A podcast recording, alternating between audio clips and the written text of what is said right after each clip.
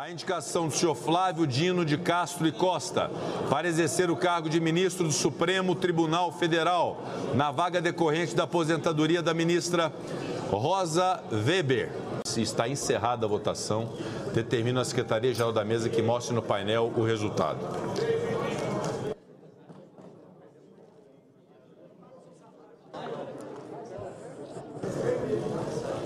Votaram sim 47 senadores, não 31 senadores, duas abstenções. Está aprovada a indicação do senhor Flávio Dino de Castro e Costa para exercer o cargo de ministro do Supremo Tribunal Federal.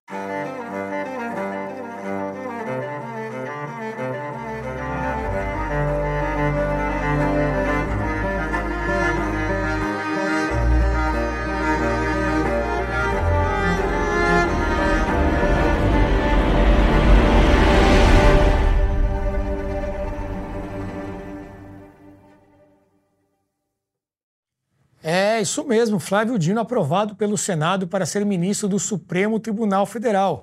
Eu sou Renato Dias, mas não se assuste, Ricardo Gomes está aqui conosco e nós resolvemos fazer esse programa um pouco diferente para poder comentar essa aprovação feita pelo Senado ontem à noite. É, Ricardo, você me ouve? Como é que vai? Tudo bem? Tudo bom, Renato? Tudo bem? Boa noite. Aqui num. Obrigado por topar esse bate-papo aqui num Magna Carta diferente hoje, né? Eu, eu diria é um, é um hacking à Constituição da República em forma de bate-papo, né? A gente tinha dito na semana passada ou na outra que dia 13 de dezembro ia marcar uh, o, a, a, chance do Senado de salvar a Constituição brasileira ou de enterrá-la por vez. E, lamentavelmente, parece que o Senado escolheu a segunda opção, né? Uh, uma aprovação, uma uma sabatina em conjunto, uma aprovação uh, com tanta coisa para comentar, né? Então, um, um dia em que o, a separação de poderes no Brasil perde, mas o governo Lula ganha, né? Pois é, e, e como a gente geralmente grava o seu programa né, na, às terças-feiras e vai ao ar na quinta, estamos aqui trazendo até os bastidores para o nosso público, não daria tempo de comentar esse assunto fazendo a gravação no dia normal. Então, fizemos esse bate-papo aqui após o resultado para que não perdêssemos esse assunto né, tão relevante que a gente vinha acompanhando com muita atenção. Ricardo, bom, é, temos aí uma foto do Flávio Dino com a foice e martelo, né? É, ele deixou claro também, em vários momentos, uma posição ideológica muito forte, né, enquanto ministro da Justiça. Por isso até houve uma tentativa ali, uma movimentação para que houvesse uma votação contrária, para que ele fosse rejeitado pelo Senado, algo que talvez tenha acontecido uma vez na história, né?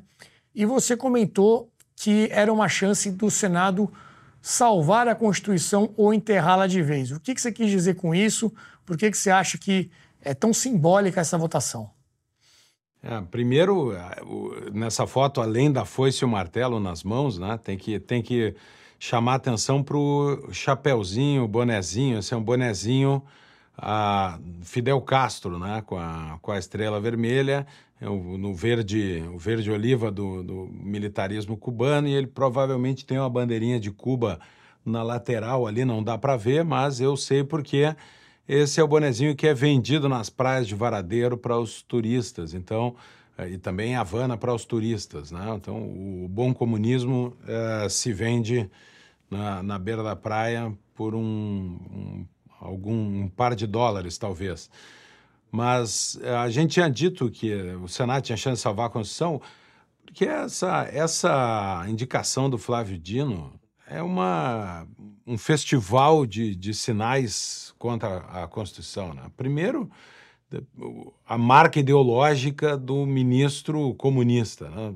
Então, um, um, sujeito que é um agente político, tão demarcadamente agente político, ocupar um espaço no Supremo, mais para frente a gente vai falar um pouco disso, que deveria ser um poder, da, o espaço da, da imparcialidade, da neutralidade política, só isso por si só já é, já é ruim.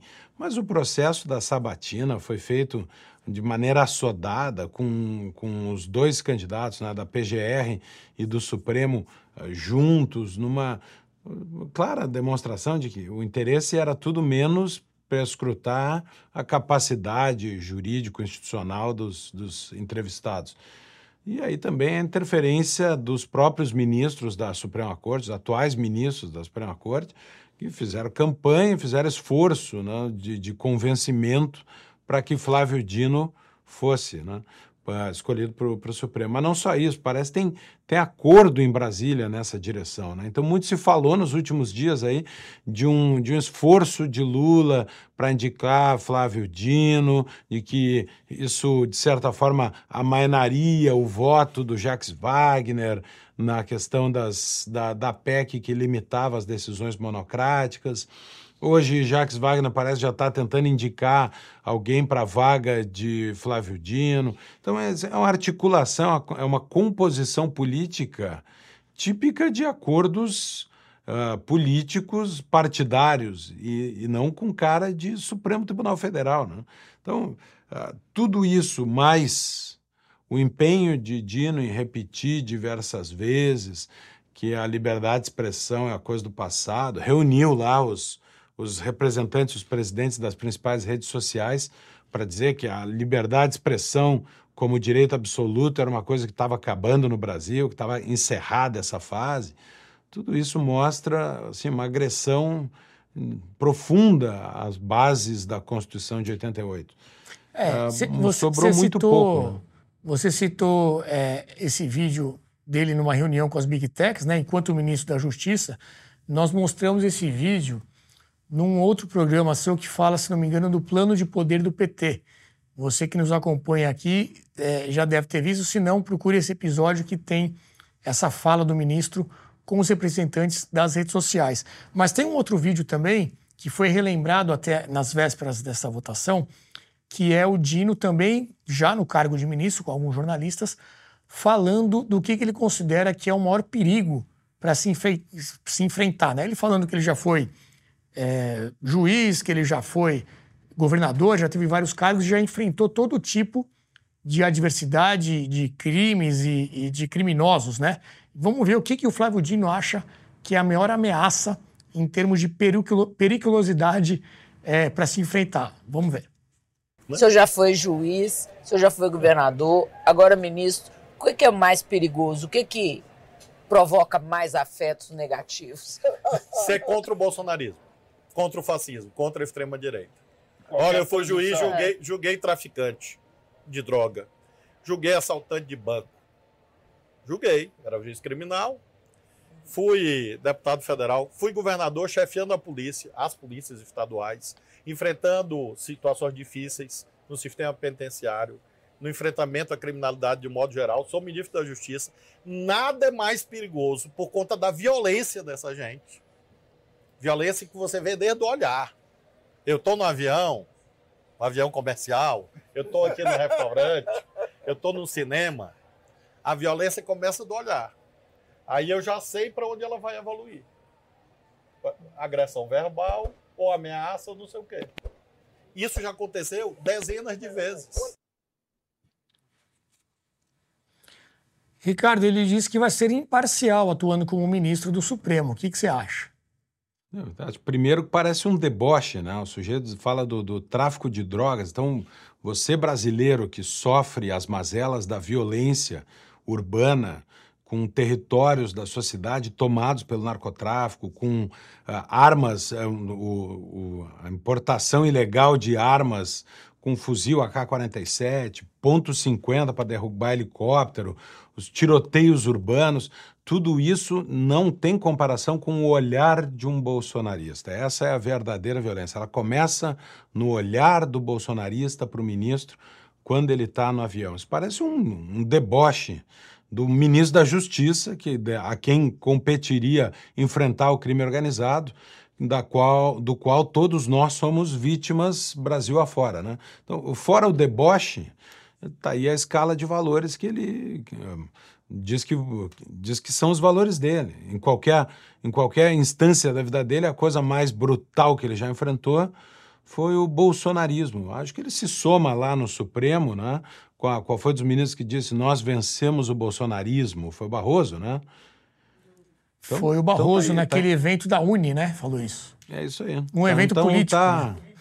tá, indo, tá indo reforçar a ala antibolsonarista do Supremo Tribunal Federal. É, e, e, e, aí... e essa é a maior constitucionalidade.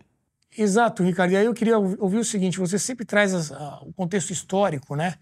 Traz ali a origem das coisas, a divisão de poderes nos seus programas. Como é que uma situação como essa se encaixa quando a gente vê toda a ideia por trás, né, de você ter os poderes separados e uma Suprema Corte, o papel de uma Suprema Corte que no Brasil, em tese, é simplesmente defender a Constituição.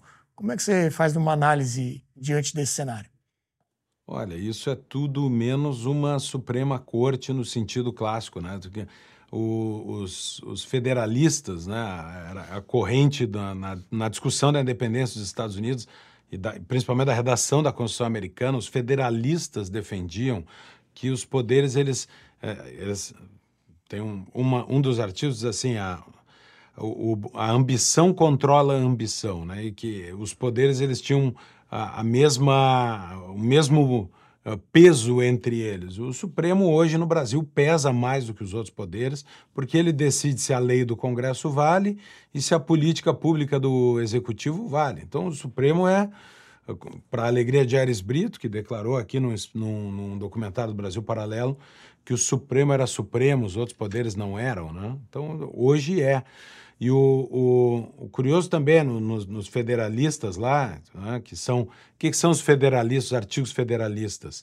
A Constituição americana é votada na Assembleia Constituinte, no, no Congresso né, recém-formado americano, e essa Constituição ela vai ser aprovada depois nas, nos 13 estados dos Estados Unidos para valer.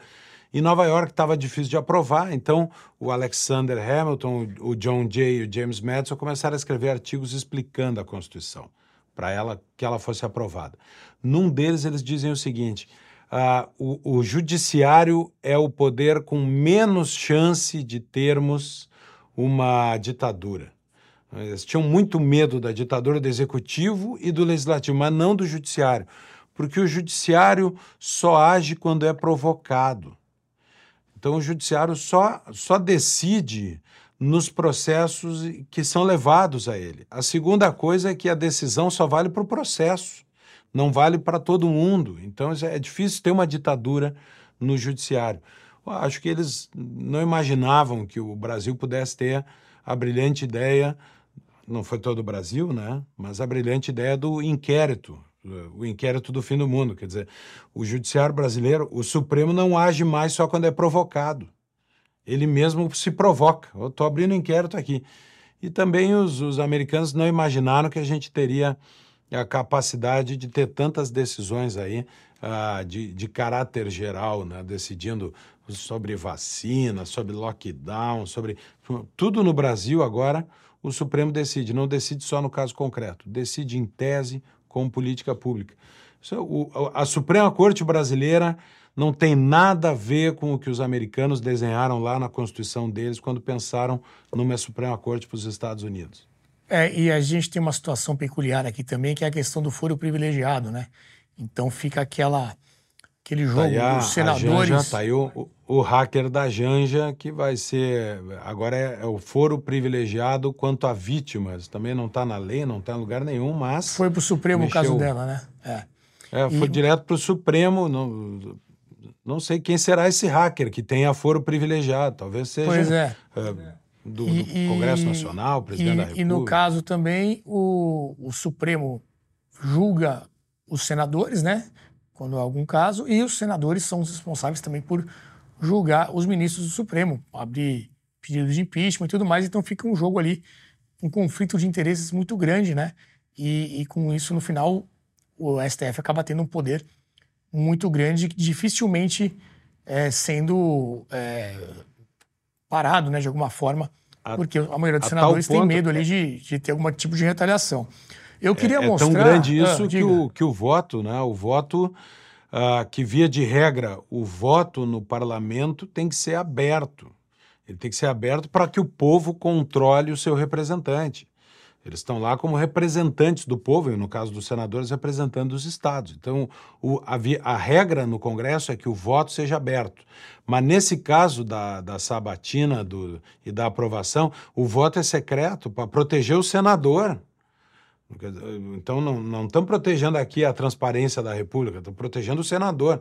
O seu voto é, é secreto para ele poder se proteger de medo do que o, o, Supremo possa fazer com ele. É. Inclusive, sobre isso, né, tem toda essa polêmica em torno do Sérgio Moro, a gente vai falar disso daqui a pouquinho. Mas antes eu queria mostrar um trecho dessa sabatina, uma pergunta feita pelo senador Flávio Bolsonaro, filho do ex-presidente, e a resposta do então candidato Flávio Dino. Pode rodar, produção. Para concluir, presidente, a minha pergunta ao senador Flávio Dino. Eu, sinceramente, senador, eu a foto do que eu estou vendo aqui hoje é muito diferente do filme que nós vemos do senhor, em especial na política brasileira. Então fica assim a pergunta, eu acho que é importante o senhor, até para distensionar, como foi dito aqui várias vezes, eu quero crer que isso vai acontecer caso seja aprovado, qual vai ser o de verdade o Flávio Dino no Supremo Tribunal Federal, em especial qual vai ser o tratamento com relação aos políticos. É, ele questionando essa questão política e ideológica né, do ministro Flávio Dino até aquele momento. Vamos ver qual foi a resposta então. E quero, portanto, afirmar cabalmente que é falso, absolutamente falsa, a ideia que existem duas pessoas aqui. Não existe só uma, na sua integralidade, com a sua história e com a sua trajetória. Agora, esta pessoa tem a maturidade para entender que quando você está no debate político, você atua de uma forma. Quando você está numa missa, que eu frequento, você atua de outra forma. Quando você está na praia, você atua de outra forma. Quando você está batendo pênalti, que eu faço com precisão, você atua de outra maneira. Ou seja, em cada papel você atua de uma forma. E isto não significa ter duas, três, quatro ou cinco caras. Isso significa você ter a inteligência, inclusive emocional, de compreender que são lugares diferentes. E, portanto, eu afirmo ao senhor, esse que está aqui olhando para o senhor, com a mesma tranquilidade, a mesma serenidade, com a mesma limpidão, com a mesma limpidez, transparência que eu sempre tive, é aquele que, se merecer a aprovação do Senado, lá estará. Agora estará de outra forma estará de outra forma. E se tiver a honra de ser contratado pelo Botafogo, eu garanto também acertar os pênaltis ano que vem. Ainda botou uma brincadeirinha ali, né, Ricardo? Acho que o Botafogo já tem desgraça que chega esse ano, não precisa de Torcedor botafoguense não, não merece mais essa, né? Não, mas está bem claro, ele, ele, as palavras dele são claras. A pessoa é uma só, não são duas. Portanto, os valores, as crenças, as opiniões, as convicções, elas são unas. Ele não vai mudar de opinião agora. Ele não vai soltar a foice e o martelo e, e nem vai deixar de achar que o bolsonarismo é pior que o tráfico de drogas. Não vai. Agora, ele atua de outra forma. Essas são as falas dele. Você atua de outra forma. Ou seja, a essência é a mesma, a forma que é outra. Claro, ele não vai dar mais, uh, não vai assinar portarias como ministro, ele vai assinar votos. É, é outra forma. Mas o Flávio Dino é o mesmo, será o mesmo. É a declaração dele na própria Sabatina. Ele não diz assim, eu abdico das minhas convicções ideológicas porque não as poderei professar. Ela diz: não, não se engane, eu sou o mesmo, eu vou atuar de outra forma.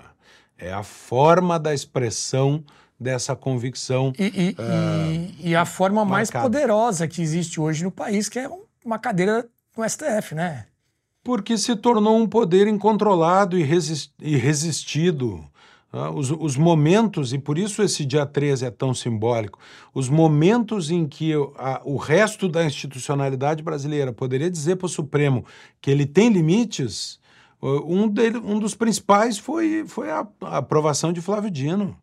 Então, uh, mas isso, enfim, é, são águas passadas agora e nós teremos por muitos anos Flávio Dino eh, junto com seus, seus colegas no, no Supremo Tribunal Federal, numa senda que é de crescimento de poder, não é de limitação do poder. A Constituição, qualquer lugar do mundo, a Constituição é um documento para limitar o exercício do poder. Ela controla o poder, ela é a voz do Senhor, que é o povo, direcionada aos seus servos, os seus servidores, os exercentes do poder. Agora, no Brasil, o Supremo reescreve a Constituição do jeito que bem entende, rasga o mandato constitucional que tem, rasga a limitação constitucional que tem.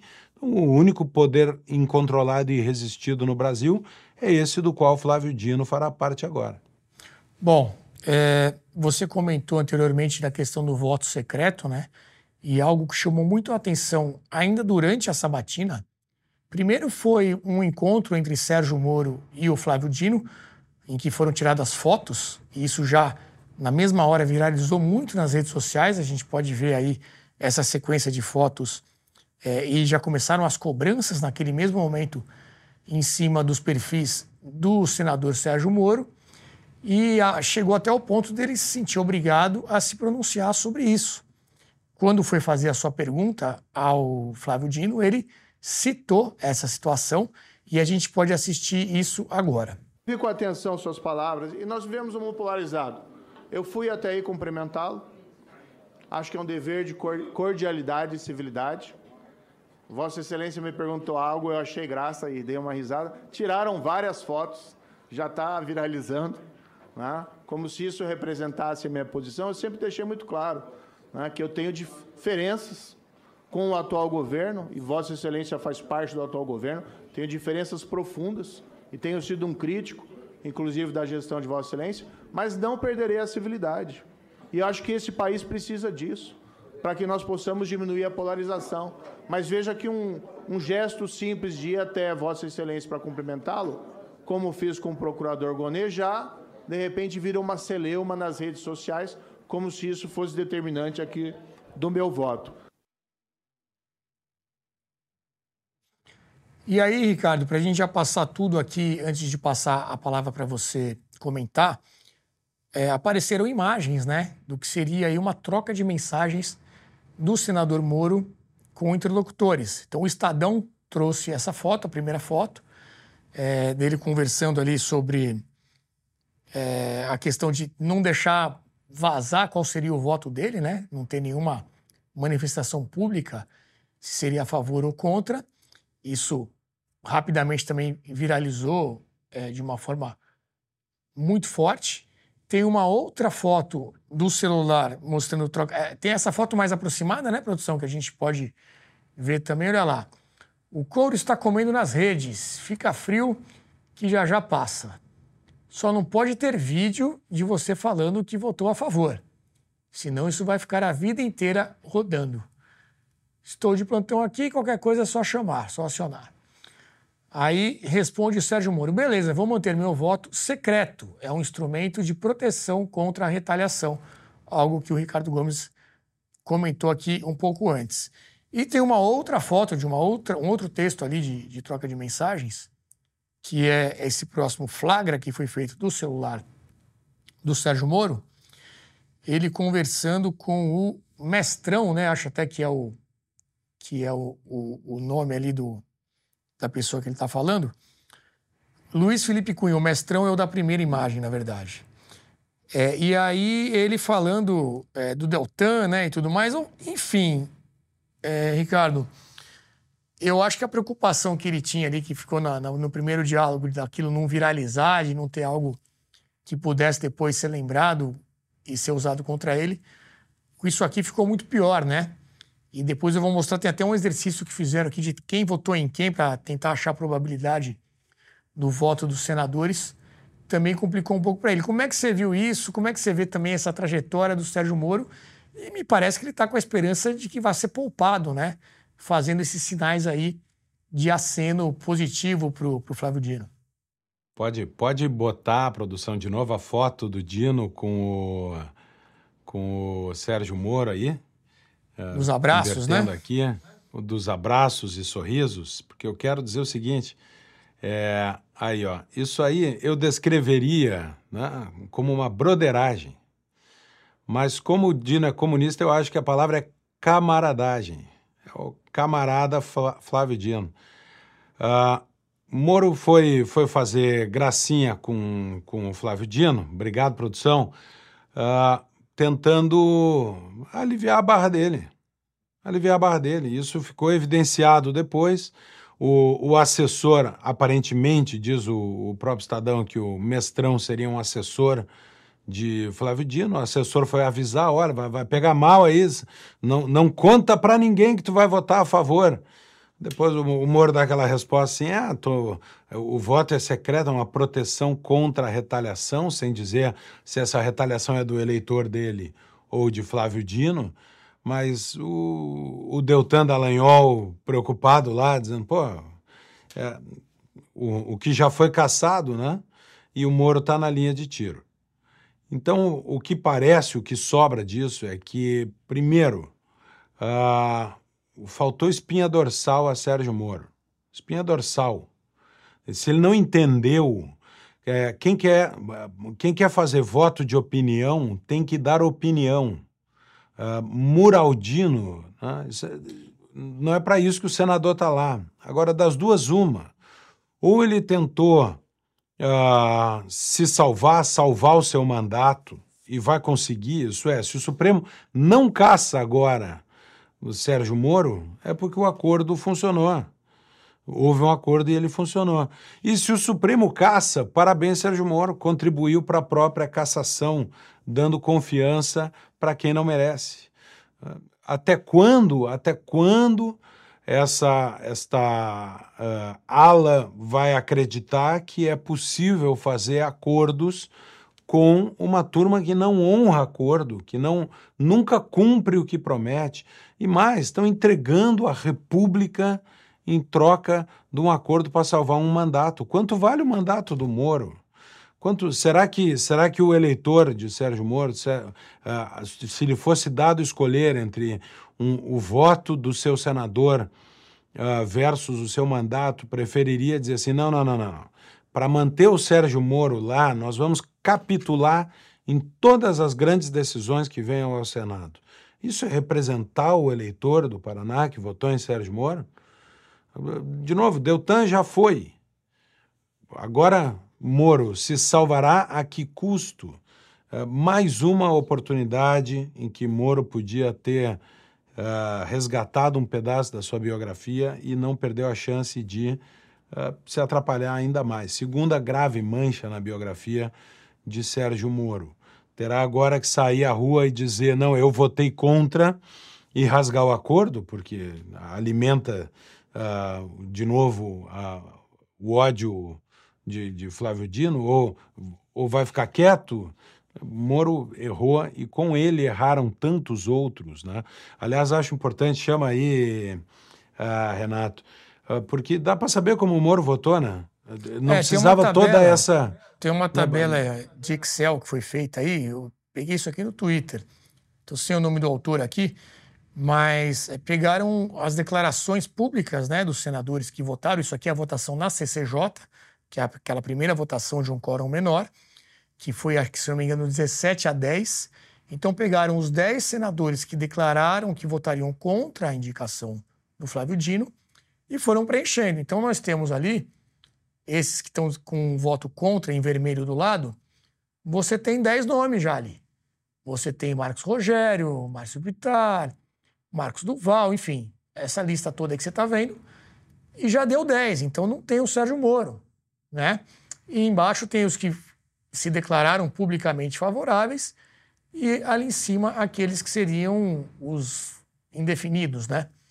É, então, ao, ao, que tudo consta e pela, pela pelo comportamento do Moro, pelas declarações que ele deu até depois, fugindo das perguntas e essas mensagens que a gente viu, tudo leva a crer que realmente ele votou a favor.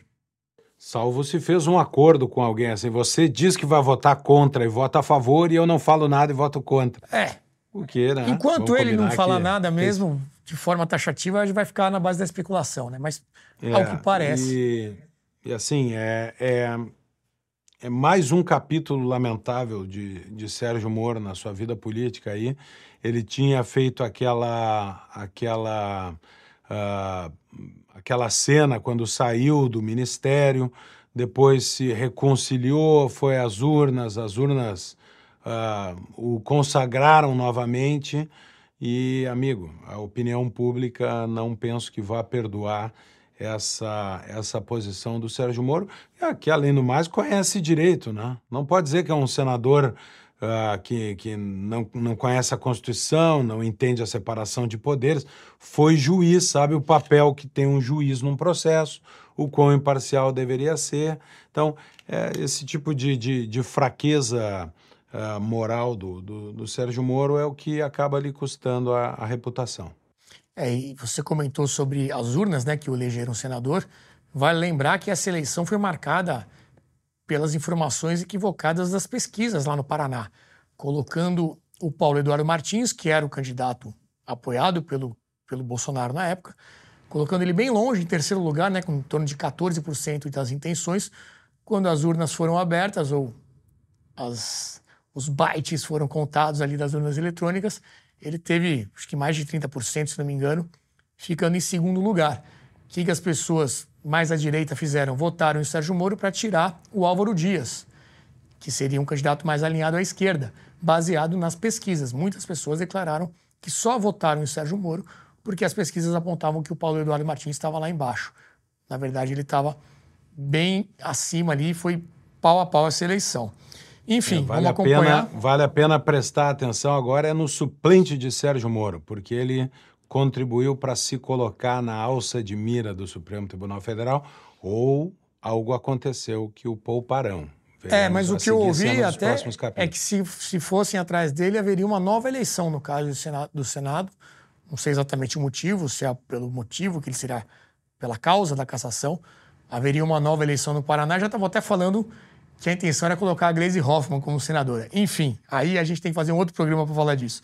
Já encaminhando aqui para o final... quem será que Sérgio Moro votaria na Olha aí, boa pergunta, boa pergunta. É, eu, eu acho o seguinte, a gente já falou bastante aqui, Ricardo, até em outros programas, que é um governo que baseia a sua governabilidade, a sua base né, de sustentação, está muito mais no judiciário do que no legislativo. Historicamente, a gente tem aqui no Brasil esse sistema de presidencialismo de coalizão, né?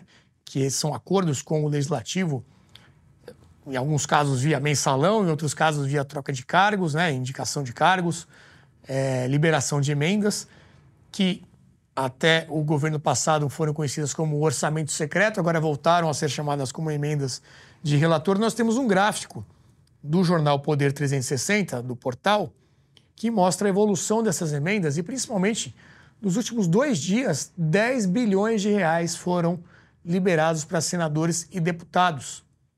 Muita gente apontando aí uma correlação entre essa liberação e os votos que o governo teve a favor agora no Senado para essa aprovação. É muito dinheiro, né? A gente sabe que no fim das contas existia até uma expectativa de, de ter seu Congresso mais conservador da história, que geraria muitos problemas para o governo Lula, que ele realmente teria que é, abrir mão de muita coisa. A gente tem até uma próxima imagem que mostra isso, que é um tweet do Eduardo Bolsonaro comemorando na época a formação desse novo Congresso, dizendo que era o Congresso mais conservador que nós já tivemos. Pode até ser, né, em termos comparativos, mas claramente está longe de ser o suficiente. Vamos colocar em tela cheia essa imagem, que tem o, o Eduardo Bolsonaro até então comemorando né, o fato da eleição ter trazido mais parlamentares alinhados à direita. O que é que você tem a dizer sobre isso, Ricardo? É, hum, primeiro, a, o governo Lula botou um, um, uma prioridade para o Congresso Nacional, né? 10 bilhões de reais. Está aí o preço da aprovação de Flávio Dino. Hoje, hoje à tarde, o, o Congresso, a Câmara derrubou os vetos do marco temporal para a demarcação de terras indígenas, que o presidente tinha vetado, e o, o, a, o veto também foi derrubado, o veto da desoneração da folha, importante para a cadeia produtiva do país. Então, do, dois projetos ah, que tinham sido votados no Congresso, Lula vetou e o veto foi derrubado. Quer dizer, não foi para isso que foram os 10 bi, porque teria conseguido. Então, os 10 bi foram para outra coisa. O que que foi votado essa semana? Só a nomeação de Flávio Dino. Então, o preço está aí, 10 bi é o custo. Esse é o tamanho, essa é a importância que o governo Lula deu para ter Flávio Dino no Supremo Tribunal Federal. E qual é a, a, a, dica disso? A dica é que, tendo Flávio Dino no Supremo, nem precisa do veto. Porque o Supremo, quem duvida que é nos próximos meses o Supremo Tribunal Federal vai declarar que a limitação temporal para a demarcação de terras indígenas é inconstitucional. Ou seja, não precisa do Congresso, tem o Supremo. O Supremo decide qual é a lei que vale qual é a lei que não vale. E na ausência de lei, ele estabelece a política pública sozinho. Faz ele mesmo. Então, a, o caminho de, de sustentabilidade, o caminho de governabilidade do governo Lula tá, tá claro, o desenho tá claro. Primeiro, quando eu precisar lidar com o Congresso, é na base da emenda. Não tem convencimento. É no caixa o caixa público, a, a, o Tesouro Nacional garante a votação. Se eu precisar, porque se eu, que eu não tiver o apoio do Congresso nem com emenda, toca no Supremo, o Supremo resolve. Parece ser né, essa a mentalidade reinante no Planalto Central nesses dias. Um, uma situação profundamente inconstitucional. Profundo. O, o, o, equilíbrio de força dos poderes, isso é, é, é é lamentável. Deve ter tantos advogados assistindo que, como eu, tem a vontade de arrancar o diploma da parede, rasgar e jogar fora. O treinamento jurídico do Brasil não serve para mais nada.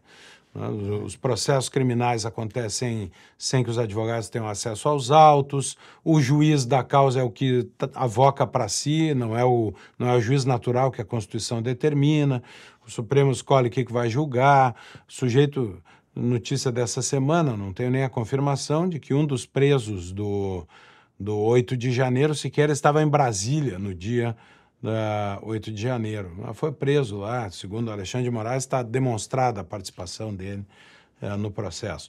Então, um diploma de direito no Brasil hoje vale pouco, vale tanto quanto a Constituição da República. É, e lembrando outros fatos aqui deste ano que mostram a fraqueza né, desse suposto Congresso conservador, nós tivemos, primeiro, a eleição de Rodrigo Pacheco como presidente do Senado. Você tinha um candidato oposicionista que era o Rogério Marinho, que poderia liderar aí essa, esse contrapeso né, feito pelo Legislativo. Inclusive, uma campanha que teve participação de ministros do Supremo, mostrando a importância da reeleição do Pacheco naquele momento.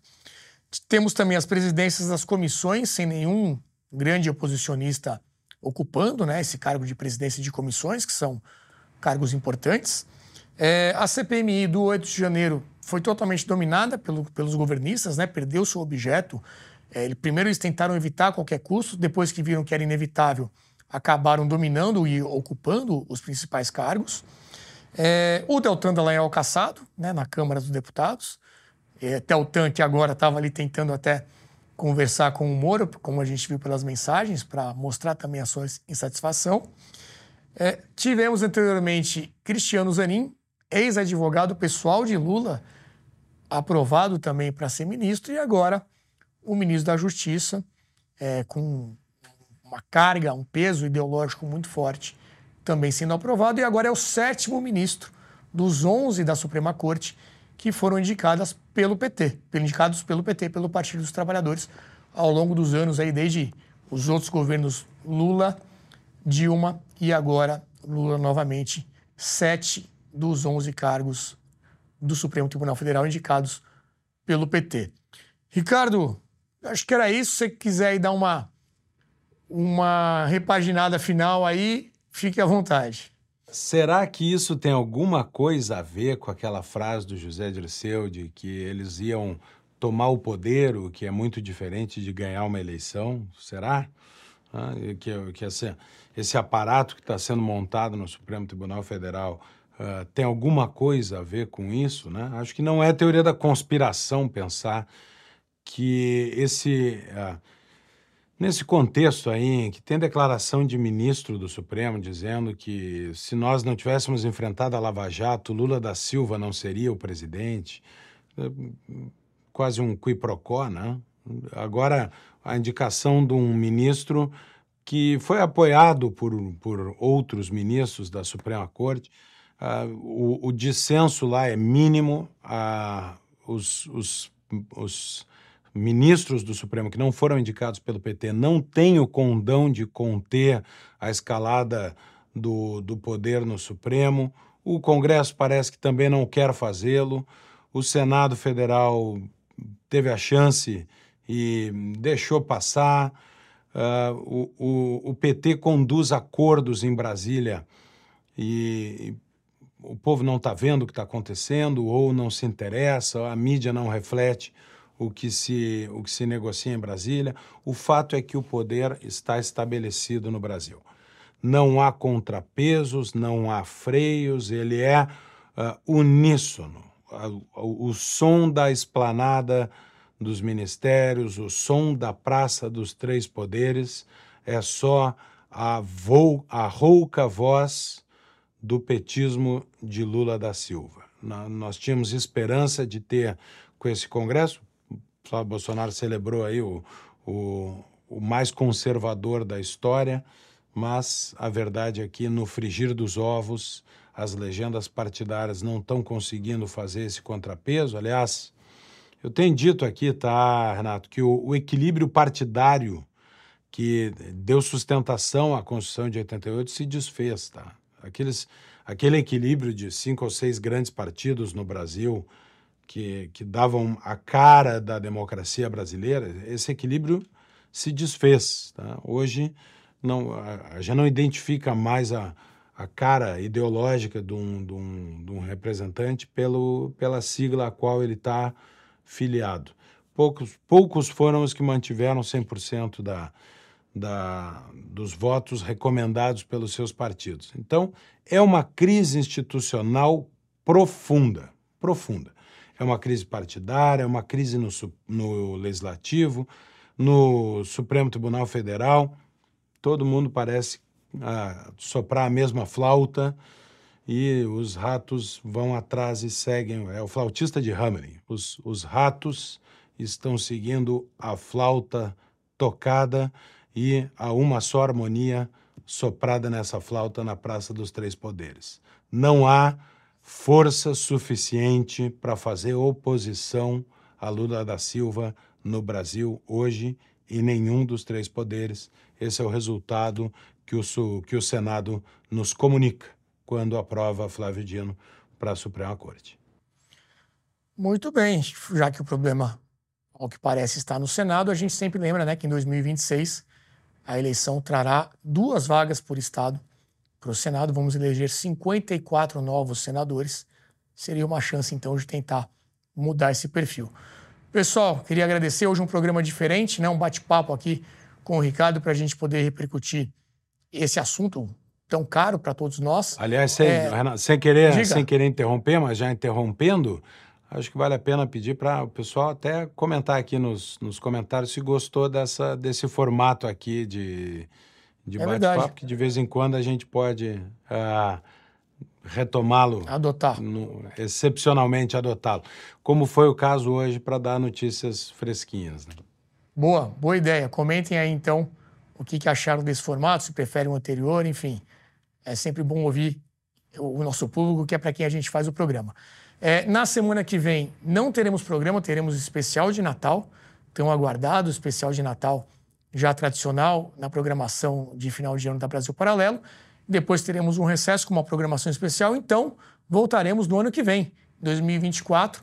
Quem sabe aí com novidades, com, com novos formatos e muitas atrações para vocês que sempre nos prestigiam, prestigiam aqui.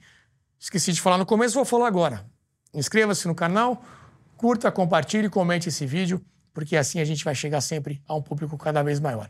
Ok, pessoal? Muito obrigado então. Um abraço e até breve.